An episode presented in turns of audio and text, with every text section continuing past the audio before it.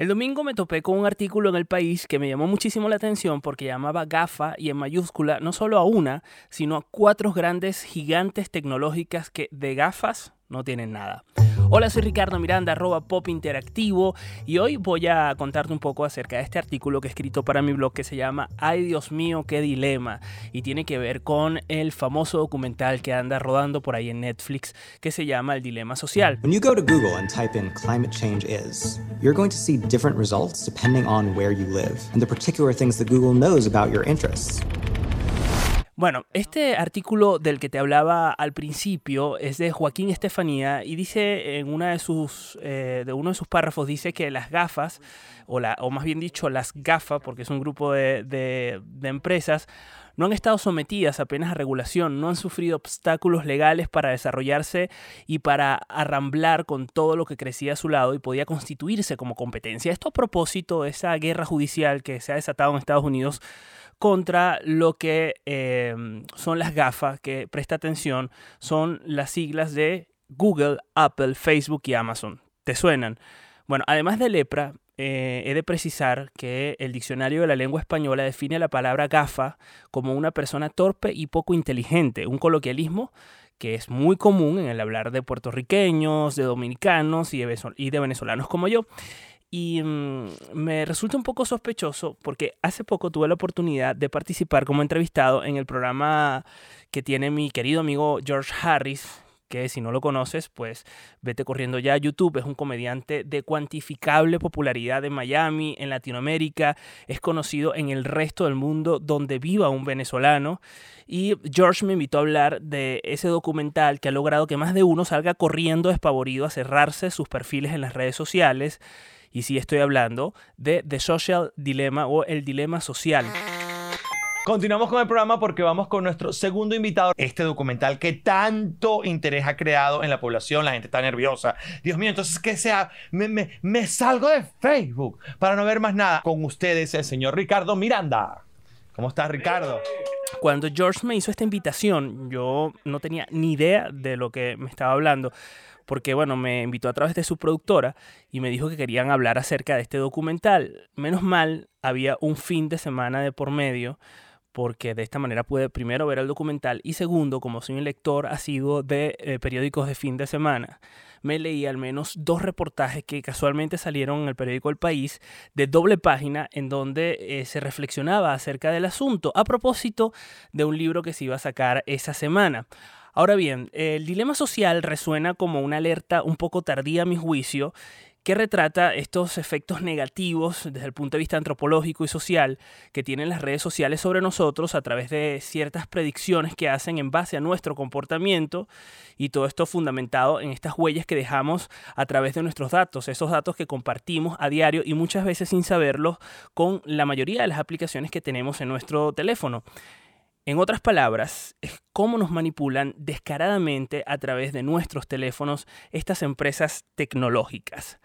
Ahora bien, en lo personal, em, no me resulta una sorpresa el contenido del dilema social. Cuando lo vi, pues no fue aquello que, que, la mayoría de la gente experimenta, que es como un insight y un gran descubrimiento. ¿Por qué? Porque cuando estudias marketing digital y te preparas, por ejemplo, mm, para entregar eh, ciertas publicidades puedes subir a páginas como Facebook o Instagram, que es del mismo Facebook, las bases de datos que tú has recolectado de tus clientes de manera limpia y legal, en conforme a, por ejemplo, la ley de protección de datos, que es bastante em, exigente, con el fin de que Facebook busque entre su red a miles o millones de personas que sean similares a las que aparecen en tu base de datos, porque lo conoce todo acerca de sus usuarios, porque ellos han dejado y han decidido, sin querer o queriendo, dejar huella a través de sus datos. Y por supuesto, el alcance de esos miles o millones de personas va a estar condicionado siempre a tu presupuesto, ¿no? a lo que tú estés dispuesto a pagar. Ahora, volviendo al lío, lo que me pareció un poco gafo de este documental fue el hecho de no contar con un contraste en los entrevistados, porque todos hablaban acerca de lo mismo. Eran ex directivos de grandes compañías conocidas hoy en día y no había nadie que defendiera el modelo de negocio que tienen actualmente las redes sociales o las plataformas en general.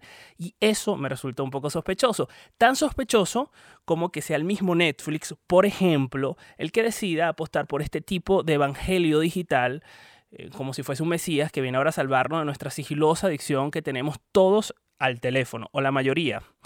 Ahora, ¿a ti no te ha pasado, por ejemplo, que pasas horas metido en Netflix ahí viendo el catálogo, tráiler tras tráiler? Y la verdad es que no sales de eso y cuando sales resulta que Netflix ya te recomienda las futuras películas que puedes ver en función de tus supuestos gustos que has dejado como huella en esta plataforma. Pues al que no le haya pasado eso, yo creo que o que no tiene Netflix o que es una persona súper segura en sí misma y ya sabe lo que va a ver cuando se enfrenta a esta plataforma. En definitiva, mi Netflix no es ni parecido ni igual al de nadie, ni siquiera el tuyo, ni el tuyo igual al mío.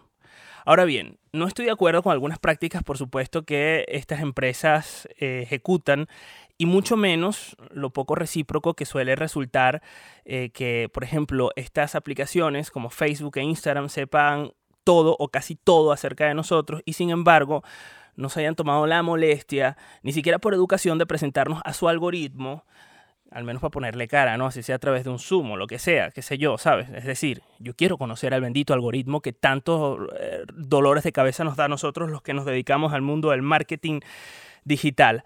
Ahora, yo particularmente, y he aquí donde instalo mi opinión, yo creo que este modelo de negocio, conocido recientemente como el capitalismo de vigilancia, de esta manera lo bautizó una profesora emérita de Harvard que se llama Joshana Zuboff, eh, yo particularmente creo que ese capitalismo de vigilancia no tiene vuelta atrás. O sea, por más que salgamos despavoridos a cerrarnos estas aplicaciones, yo creo particularmente que va a ser así y a lo mejor puede ser que se legisle, no lo sé.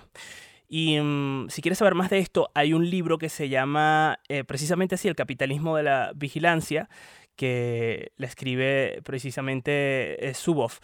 Y yo particularmente no lo he leído, aunque me he visto tentado a hacerlo, pero es que eh, son 900 páginas. Yo no sé si es porque no, quiero, no me gusta el tema fundamentalista que, que, que, que pues subyace en el libro o en la promesa del libro, o puede ser por pereza. Yo creo que es más la segunda. Lo importante de todo este asunto es que este negocio yo creo que no va a cambiar por una razón, y es que las leyes siempre van detrás de las tecnologías y mientras eso suceda, mientras una aplicación aparezca, tenga éxito y después venga una ley a, valga la redundancia, a legislarla, pues yo creo que este modelo de negocio va, va a existir por, por un buen rato. Ahora bien, yo hace poco leía en estos días algo interesante y es que el control remoto, que en España le llaman el mando, vino a ser el culpable no solo de que se murieran los anuncios publicitarios porque la gente ya no se levantaba a cambiar el canal, sino que eh, pues sencillamente pasaba con el control remoto a otro canal, sino también introducirnos esa maña que tenemos nosotros de no dejar tranquilo el teléfono ni por un minuto.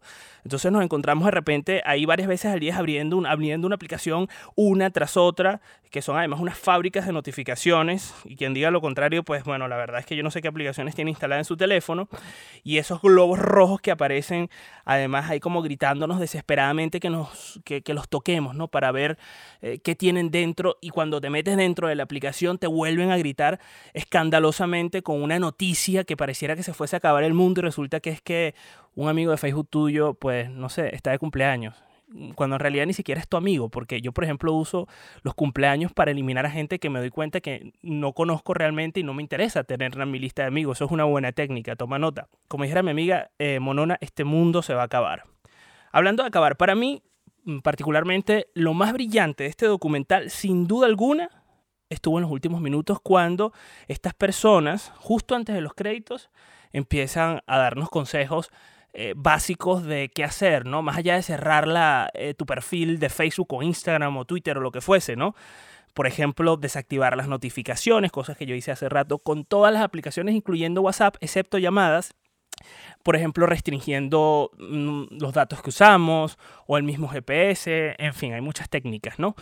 Yo, a decir verdad, aunque transito todavía por la acera del medio respecto a este debate, quizás yo creo que por mi infinito desconocimiento respecto a este tema, me parece que la responsabilidad está de nuestra parte como ciudadanos ser mucho más cuidadosos de la información que estamos consumiendo para en consecuencia ser más cuidadosos con lo que opinamos en las distintas plazas de estos pueblos digitales. Y así no pecar de gafos. Soy Ricardo Miranda, si te gustó este podcast por favor no dejes de compartirlo con tus contactos y escucharme en todas las plataformas de podcasting desde Spotify, mi página web ricardomiranda.es barra podcast y también estoy en Apple Podcast y Anchor.